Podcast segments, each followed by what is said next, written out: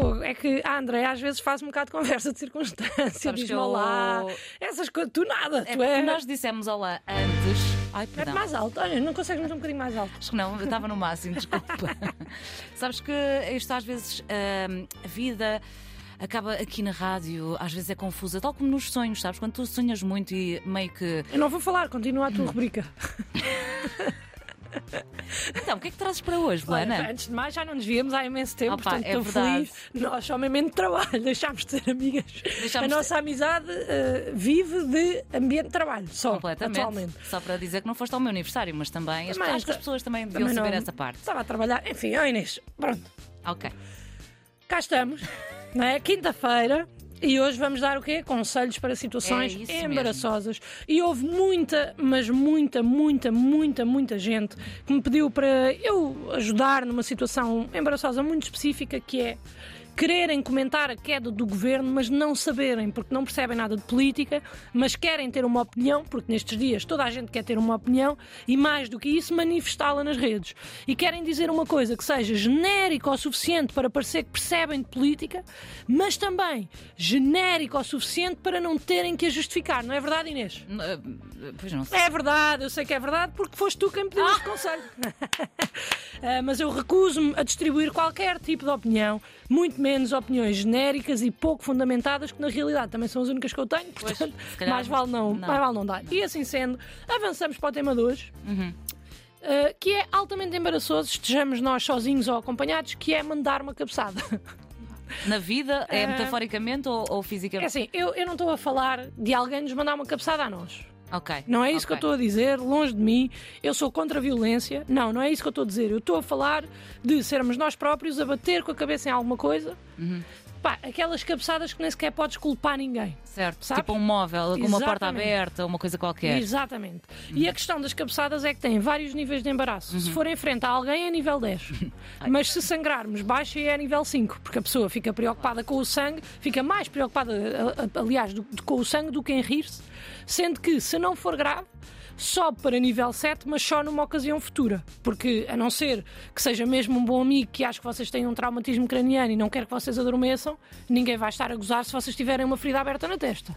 Se calhar tu estarias, mas pronto. As pessoas normais não, não, não fazem isso, Inês. Ok, ok, ok. Mas depois, se estivermos sozinhos e batermos com a cabeça, né? mas não sangrarmos, Certo. é igualmente embaraçoso. Porque, apesar de ninguém estar a ver, nós ficamos sempre meio chateados connosco, porque nós nunca batemos com a cabeça naquele sítio e aquele sítio não apareceu ali de repente, pois não? Eu acho que não. Não, senhora.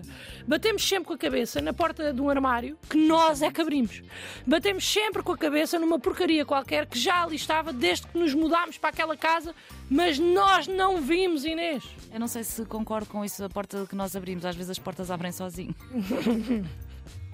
Fogo. Ah, Mas, oh Inês, o que é que se passa? Estás a fazer caras? Bateste com a cabeça? Ah, bati, bati, às Pronto. vezes bato com a cabeça. Mas no momento em que nós batemos, tipo, a vergonha é temporária. Porque, porque nós batendo, ah, apercebemos-nos da dor, esquecemos ali um bocadinho da vergonha, mas tentamos logo ver se estamos a sangrar, porque achamos sempre que se estivermos a sangrar é melhor. Pois. Porque se de certa forma tivermos a sangrar, não é tão mau porque é grave. E ultrapassa a vergonha que estamos a sentir. Certo, certo. E eu às vezes bato com a cabeça de maneira tão ridícula que a única coisa que eu consigo pensar é, por favor, que isto seja um traumatismo. Mas nunca é. nunca, nunca é um trauma. Graças. Mas quando a dor começa a passar, começamos a achar que a vergonha também está a passar e acabamos por nos esquecer daquilo que aconteceu, até que, por algum motivo, decidimos tocar naquela parte em que batemos com a testa ou com a cabeça e nesse momento somos tomados por uma dor. E é uma dor que não era suposto estarmos a sentir. E aí levantamos, vamos diretos ao espelho e aí sim dizemos olá ao nosso galo. Galo Famoso. esse, galo esse que representa a nossa vergonha em público, porque toda a gente nos vai perguntar sobre aquele corno que nós temos ali destacado no meio da testa. E depois, independentemente de doer muito ou não, só há uma coisa que podemos ter a certeza: é que lá vamos bater mais umas quantas vezes com a mão, seja com o que for. Sim, sim, Isso é certinho. E depois há sempre aquela resposta que alguém dá que é: devias ver a outra pessoa. Hey, oh. Pá, eu, ah, isto é, é real. Uma vez fui a. Estava a correr e fui contra uma porta. Ah, não consigo explicar isto de outra forma. Mas Estava a porta correr, era invisível. Foi assim, a luz estava apagada e eu estava a fazer uma brincadeira e estava a correr e a porta estava entreaberta e eu não contei e mandei com a cabeça na porta. E fiquei com um galo gigantesco. Pá, aí durante um mês. E quando já estava a passar, mais ou menos, o galo, estava numa fila de um bar para a casa de banho e alguém abriu a porta com imensa força. Só que eu não sabia que a porta abria para o lado onde eu estava. E então levei com a porta outra vez na cabeça, Ai, que era a zona mais Deus. saliente que eu tinha, que era o galo. Era o que estava mais. Pá, eh, e bateu exatamente naquele sítio. Doeu horrores, tipo, foi horrível. É pá, tive que meter gelo, ficou negro e tive que ir trabalhar no dia a seguir. E os meus patrões pediram chamaram-me a uma sala para me perguntar se estava tudo bem em casa. Ah, yeah, porque os galos, além de serem chamativos para toda a gente, são ainda símbolos de derrota. Os galos são símbolos de que nós somos oficialmente uns losers, porque a partir de uma certa idade, das duas, uma, ou tens uma história maravilhosa para justificar aquele galo, tipo, bem, fiz este galo defender o planeta de uma, de uma invasão alienígena ou a tentar que o governo não caísse, ou então. Tipo, um lembrei, não me lembrei que o termoacumulador estava ali, não dá. Percebes? És um loser.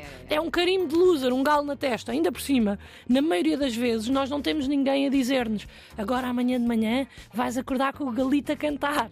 Como tínhamos quando éramos crianças. É pá, e nós queríamos imenso ter. Porque nós sentimos, sentimos umas crianças pequenas e burras que não sabem nada da vida, só que acabaram de fazer a geneira e precisam de um carinho. Agora, como é que isto se resolve, Inês? Eu honestamente não sei. Se soubesse, não tinha esta testa toda marcada. Agora já não se vê. Também pus base. Ah. Mas por causa de tu seres voice actress, eu tive uma Oh. ideia. E a minha ideia é: tu gravas um som com uma voz super maternal e que vai dizer isto. Ok. Dá-lhe. Espera aí, espera. Espera, vamos criar um ambiente. Se baterem com a cabeça, ouçam este áudio.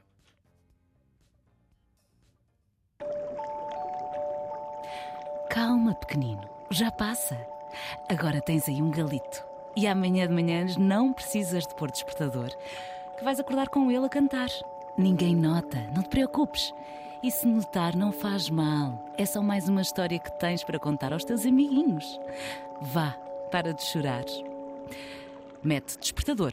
Apesar deste áudio, és um adulto com responsabilidade. Podes não achar, mas se achas que não é porque bateste com a cabeça. Não, não estás a sangrar. Anda lá. O dia tem de continuar. Força, pequenino. Falhaste aí um tom. Aqui tinhas de estar com mais raiva. Fô, anda lá, o dia tem que continuar. Ah, pá, anda mas- lá, pá, o dia tem que continuar. Mas vamos é para uma criança. Não era, vamos sentar outra vez. Só esta parte? Não, não, tudo. Desculpa lá. Vamos ao início. Vamos, tira o som. Consegues? Consegues tirar o som? Se baterem. Eu vou olhar para a câmara. Estás? Se baterem com a cabeça, ouçam este áudio.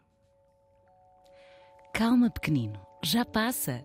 Agora tens aí um galito. E amanhã de manhã não precisas pôr despertador, que vais acordar com ele a cantar. Ninguém nota, não te preocupes. E se notar, não faz mal.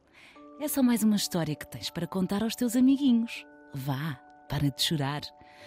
Mete despertador. Apesar deste áudio, és um adulto com responsabilidade. Podes achar que não, mas se achas que é porque bateste com a. Epá, Inês! Oh Inês, estás-me a estragar o trabalho! Vão-me despedir, Inês! Vá, só esta parte. PS. PS. Mete despertador. Apesar deste áudio, és um adulto com responsabilidade. Podes achar que não, mas se achas que não é porque bateste com a cabeça. Não, não estás a sangrar, anda lá. O dia tem de continuar, vá. Força, pequenino. Agora cortamos e metemos num reel, portanto, se quiserem ir ouvir, se baterem com a cabeça e precisarem deste aconchego, vão ao Instagram da Antena 3. Agora, vamos meter nos stories, vamos meter nos reels e lá está. Se precisarem de uma forçazinha, já não precisam de pedir a ninguém, vão ao Instagram da Antena 3 e ouvem a voz da Inês. Se eu queria rimar, não queria, não. Mas quem ama, como é que é? Quem rima sem querer. É burro até É morrer. amado sem saber. Portanto, bom ouvir a voz da Inês. Pode até não parecer, mas é melhor que nada. Melhor que nada. Tua voz é ótima, Inês. Parabéns. Muito obrigada.